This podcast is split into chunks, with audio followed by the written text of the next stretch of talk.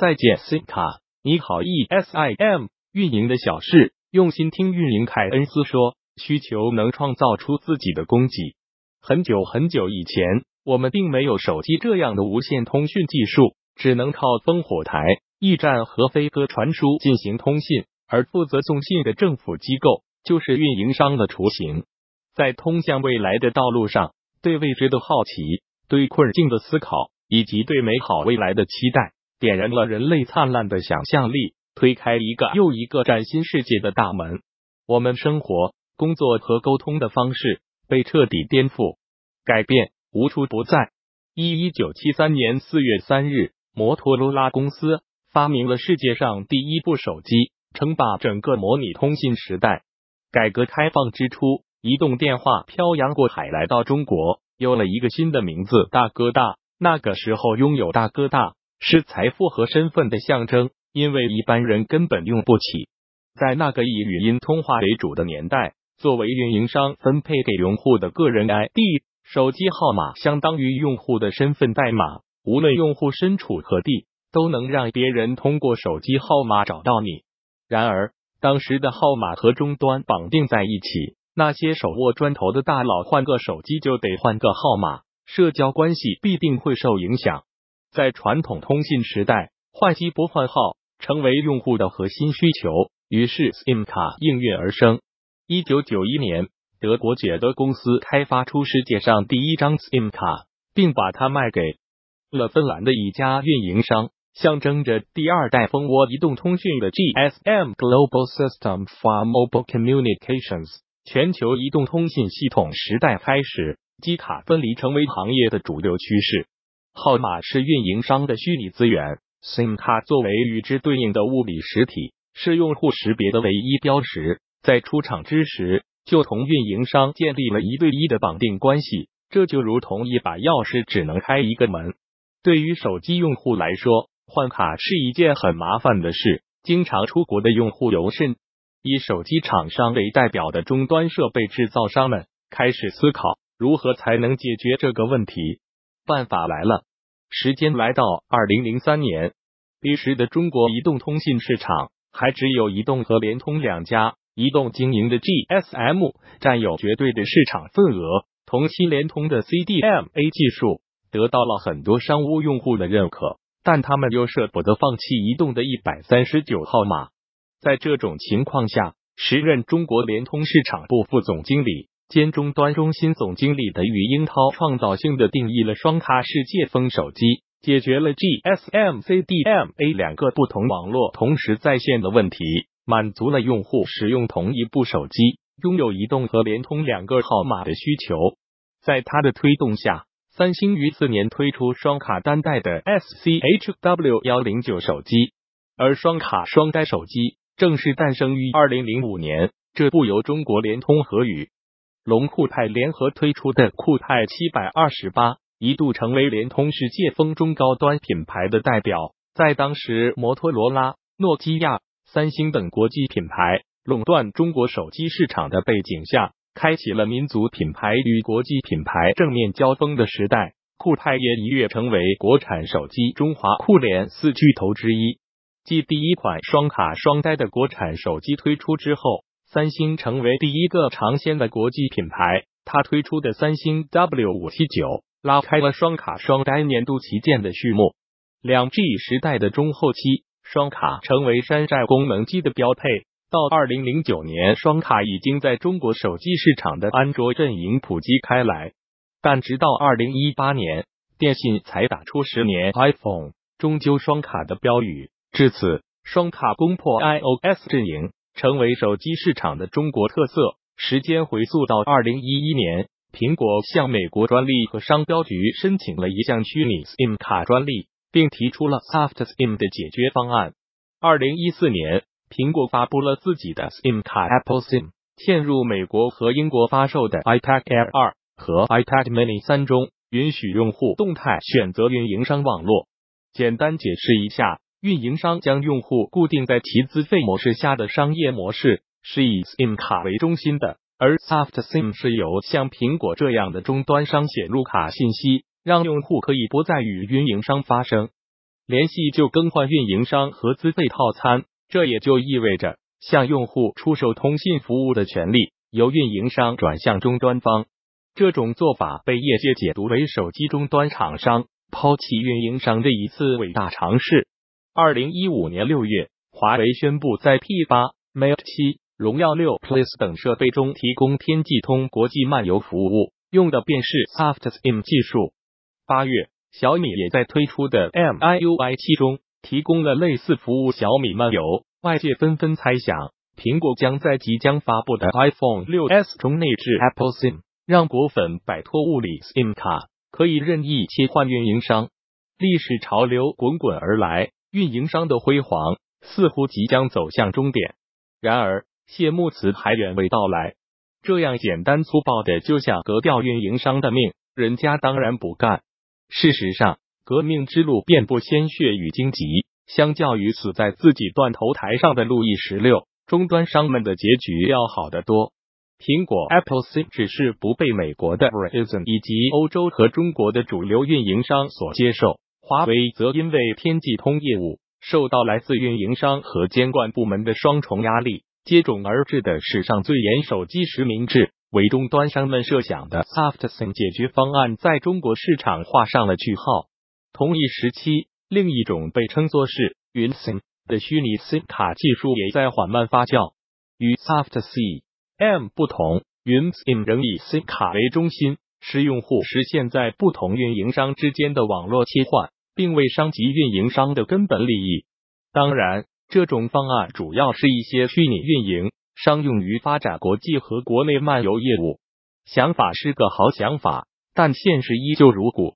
二黑格尔在《法哲学原理》一书中写道：“凡是现实的东西，都是合乎理性的。”对于从事现代开发和设备测试工作的技术人员而言，任何固定不可移动就意味着灵活性较低和可控性较差。将 SIM 卡作为用户设备，例如 M2M 终端、移动电话等等的固定组件分发，听起来像是违反直觉的演变路径。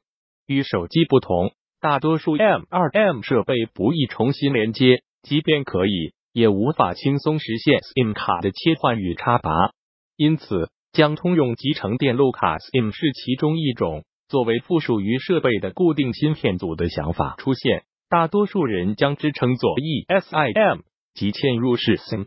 电脑、手机、汽车、电视、智能家居设备、无人机应用场景的多元化，逐渐形成多入口的产业格局。在汽车工业领域。似乎有着很多理由向 eSIM 迈进，比如可移动 SIM 卡低电接触不如焊接电接触的 eSIM 卡那样牢固。再比如，根据 GSMA 的报告，可移动 SIM 卡的成本几乎是 eSIM 卡的十倍。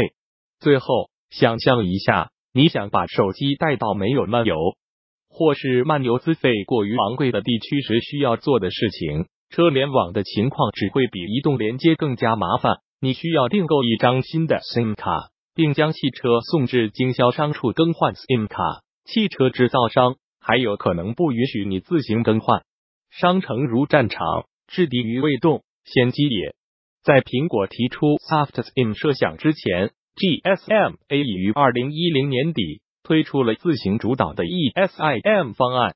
值得一提的是。GSMA 是由全球运营商主导的组织，因此 eSIM 的基本特征是运营商控制写入信息，用户从运营商处购买通信服务。关于电信运营商的未来，大概率是数年后，流量收入即短信收入和语音收入之后进入下行区间，甚至出现负增长。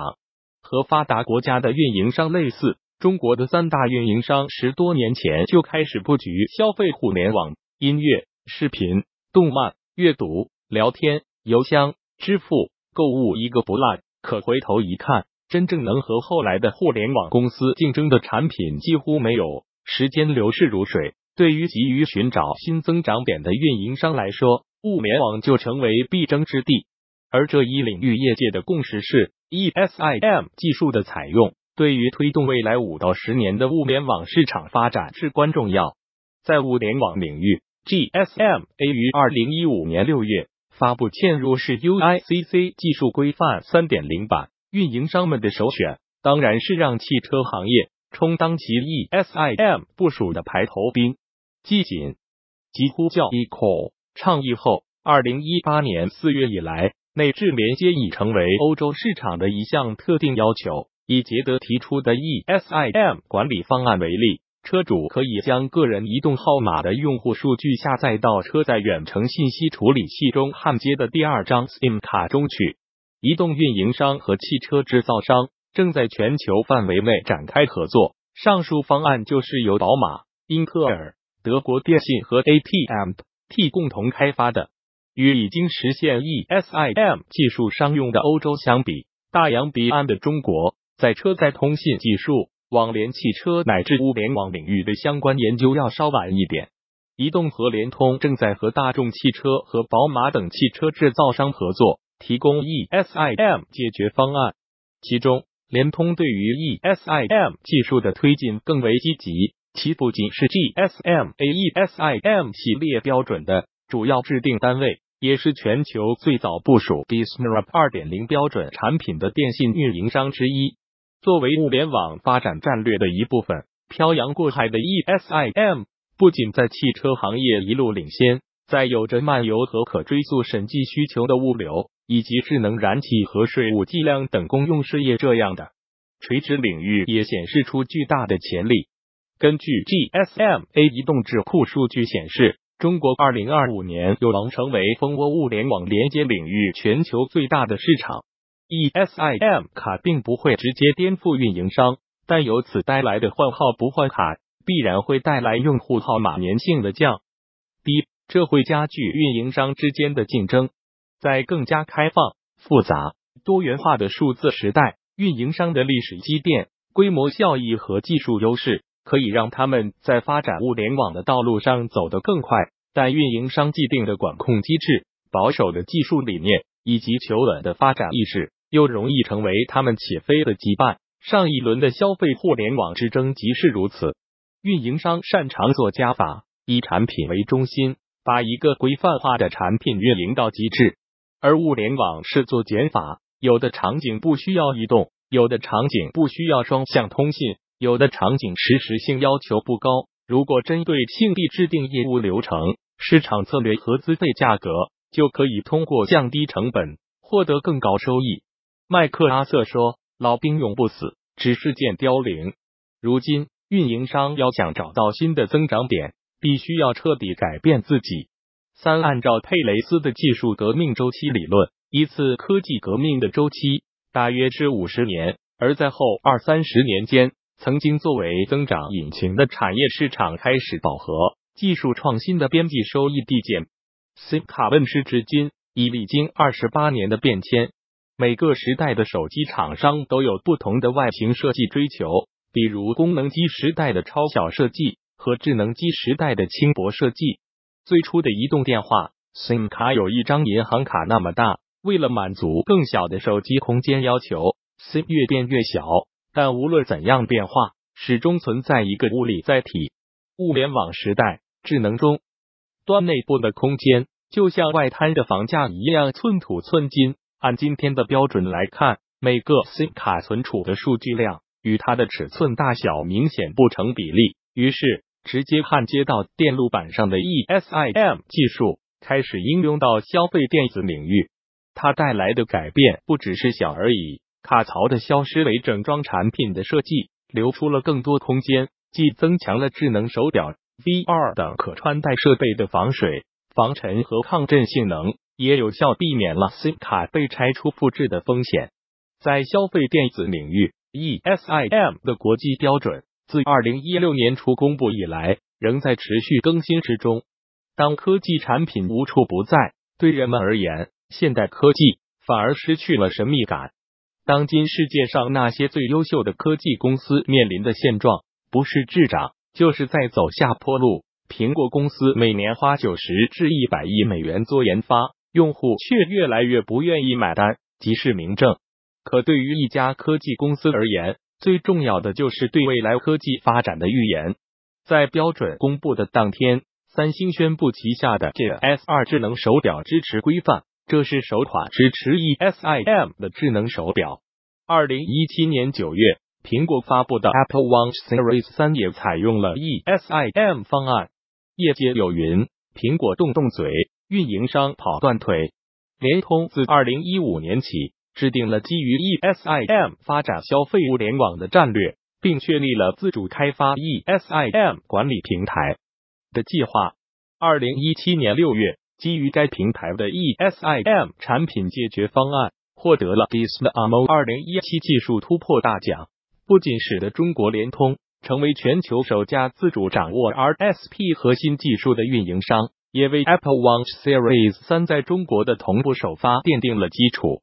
二零一八年五月，中国电信开通 ESIM 服务。不同之处在于，电信的 ESIM 是独立号码，支持的是华为手表。六月，移动启动 ESIM 一号双终端业务，首期支持华为手表。今年一月开始在七个城市试点支持苹果手表，实现手机与手表共享同一号码，推动了全球可穿戴设备市场近两年来的爆发性增长。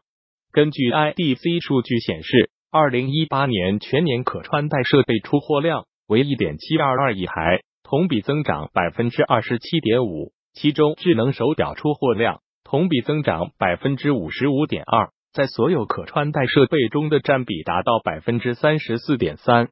在这一领域，苹果保持了自己的统治力，这对 iPhone 遇阻、股价下跌的苹果公司来说，无疑是个好消息。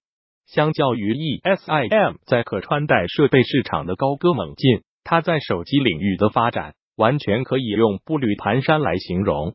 在欧洲，适用于手机领域的 ESIM 标准在技术、测试和认证等方面仍存争议。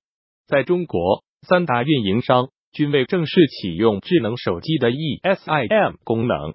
好消息来自对岸的美国，二零一七年十月。Google 发布的 Pixel 二与 Pixel 2 XL 成为首款兼容 ESIM 的智能手机。二零一八年九月，iPhone 发布的两款新机在海外采用的是单实体 SIM 卡加 ESIM 虚拟卡的双卡设计。十月，Google Pixel 4也支持一个实体卡一个 ESIM 虚拟卡，而且它的触角开始伸向其他国家和地区，英国、澳大利亚、加拿大。法国、德国、日本、印度、爱尔兰、意大利、新加坡、西班牙、台湾，新的技术就像普罗米修斯的火种，终会飞出帕特农神庙，越过高加索山脉，传达到世界上所有需要它的地方。不管长路有多远，未来它总会来。更多精彩内容，敬请关注公众号“运营的小事互联网整合营销服务”。www.union166top